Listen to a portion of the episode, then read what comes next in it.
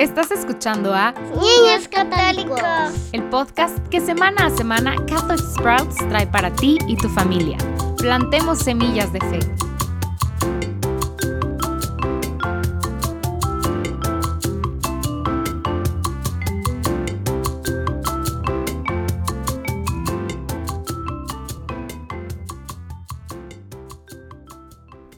Bienvenidos de nuevo a Niños Católicos, donde estamos repasando el abecedario de la fe católica.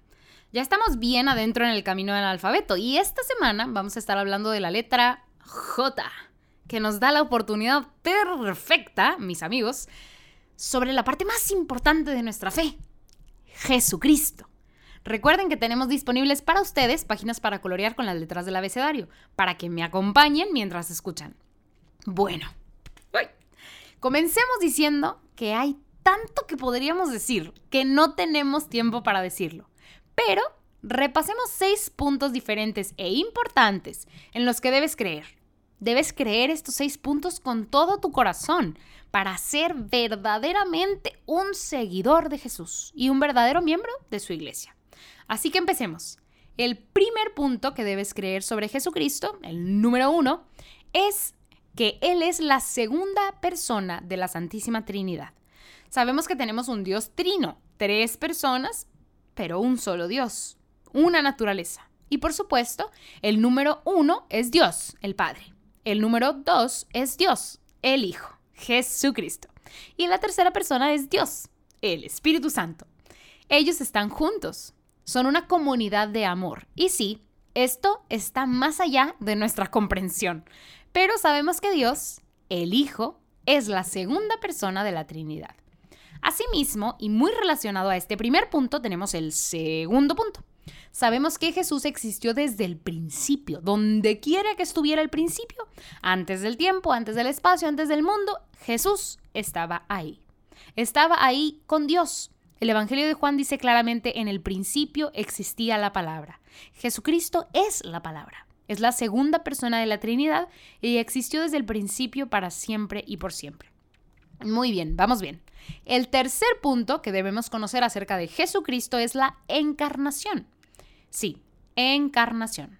Esta es una palabra muy importante que describe uno de los eventos más trascendentales de la historia de la humanidad.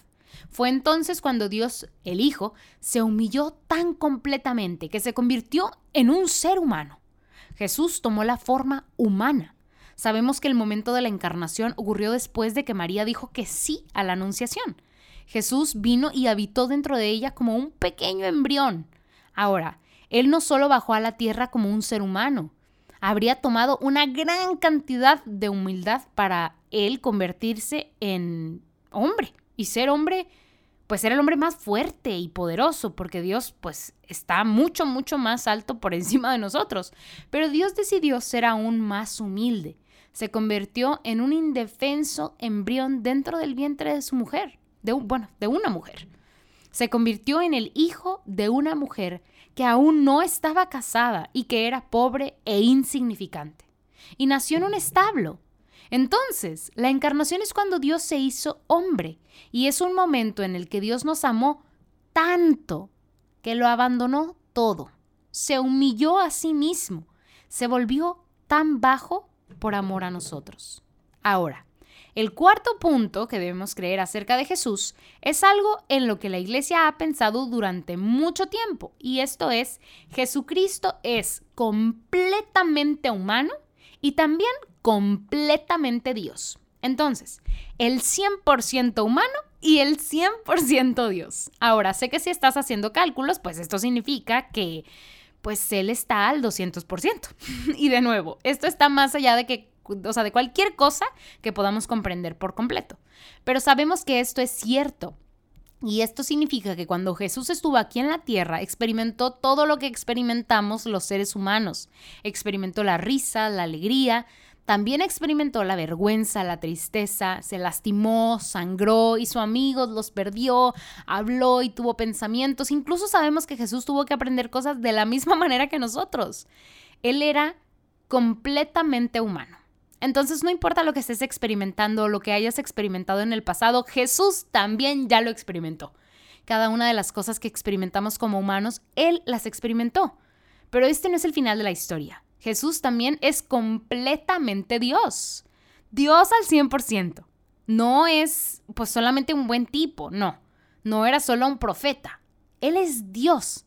Sabemos que es la segunda persona de la Trinidad que existió antes de que comenzara el tiempo y que Él es tanto Dios como hombre. Ahora, el quinto punto acerca de Cristo es la razón por la que hemos sido salvados. Es que Él voluntariamente hizo un sacrificio de sí mismo por amor a nosotros. Cuando Jesucristo dijo que sí, cuando se sacrificó en la cruz, lo hizo de buena gana, no fue dominado por soldados romanos, podría haberlo detenido en cualquier momento. Él es Dios, pero voluntariamente asumió todo el sufrimiento, cargó la cruz por las calles de Jerusalén y voluntariamente murió por nosotros. Por eso sabemos que Él es el Cordero de Dios. Ahora, hay muchas cosas de las que podríamos hablar aquí, pero solo les quiero recordar que el Antiguo Testamento, bueno, o en el Antiguo Testamento, Dios le pide a la gente que hiciera sacrificios por los pecados, y para hacer esto sacrificaban un animal, a veces un buey. Pero más notablemente durante la Pascua, antes de que los israelitas fueran liberados de la esclavitud en Egipto, Dios les pidió que sacrificaran un cordero sin mancha y usaran esa sangre para marcar sus puertas, para que Dios supiera que les pertenecían estaban marcados por la sangre del Cordero. Jesucristo es el Cordero de Dios. Sabemos esto porque Juan el Bautista nos lo dice en el Evangelio. Él es el Cordero nuevo de Dios, el Cordero perfecto de Dios, el sacrificio eterno por nuestros pecados y estamos marcados con su sangre para que cuando Dios venga y examine a toda la humanidad, encuentre la sangre de Cristo sobre nosotros y sepa que somos de Él y le pertenecemos. Además, el sufrimiento de Cristo en la cruz hizo reparación o pago por nuestra deuda, por la deuda que tenemos contra Dios cada vez que le decimos que no o pecamos contra Él. Ahora, la última cosa que debes saber acerca de Jesucristo y que necesitas saber con cada latido de tu corazón y con cada respiración que tomes es que Él es el camino, la verdad y la vida. El mismo Cristo dice estas palabras en el Evangelio de Juan, yo soy el camino, la verdad y la vida. ¿Pero qué significa esto? Jesús dice que Él es el camino al cielo. No está diciendo conozco el camino al cielo o mira, te hice un mapa. No. Él está diciendo yo soy el camino. La vida, la fe, el amor en Jesucristo es el camino al Padre, el camino a la felicidad eterna en el cielo. Jesús también nos dice que Él es la verdad. A menudo en el mundo hay confusión sobre qué es la verdad. La gente suele decir cosas como, esto puede ser cierto para ti, pero no cierto para mí. Cristo nos dice que solo hay una verdad y que esa verdad es Él. La verdad es el amor sacrificado. La verdad es amar a cada persona que ves. La verdad es la obediencia al Padre. Todo lo que dijo, todo lo que hizo Jesús es la verdad. Y finalmente Jesús, Jesús dice, yo soy la vida. Solo tendremos vida a través de Jesucristo. No solo es el camino, solo entraremos al cielo a través de Él, sino que solo tendremos vida dentro de nosotros si vivimos para Cristo. Y la mejor manera de estar conectados con Jesús es comprometiéndose con la Santa Eucaristía. Cristo no solo habitó en esta tierra hace siglos en Israel, sino también habita en nuestros tabernáculos. Él está aquí, ahora, completamente presente, esperándote. Si tu iglesia ofrece adoración eucarística, ve ahí. Así como las multitudes rodearon a Jesús rogándole por un milagro o escuchando sus enseñanzas, nosotros también tenemos acceso a Cristo de una manera real, real. Quizá no vemos el rostro de Cristo, pero Él está ahí. Se ha humillado tanto para convertirse en un pedazo de pan para que no nos sintamos intimidados con su presencia, sino, que para que sino para que vayamos y estemos con Él. Ahora, hay muchas, muchas, muchas otras cosas que podemos aprender acerca de Jesucristo. Si puedes, pues te invito a leer eh, y a que adoptes el hábito diario de leer los Evangelios. Los libros de Mateo, Marcos, Lucas y Juan en la Biblia son relatos de la vida terrenal de Cristo y su ministerio público. En estos libros tenemos las palabras de Cristo registradas. Puedes oírle hablar contigo, lo cual es extraordinario. También pues puedes sacar el tiempo para ir a la Eucaristía porque pues ese es el mismo Jesucristo. Pero bueno, Hemos llegado al final, espero que estén disfrutando de esta serie del abecedario de la fe católica y volveremos la semana que viene con la letra K. Pero hasta entonces, acércate más a Cristo.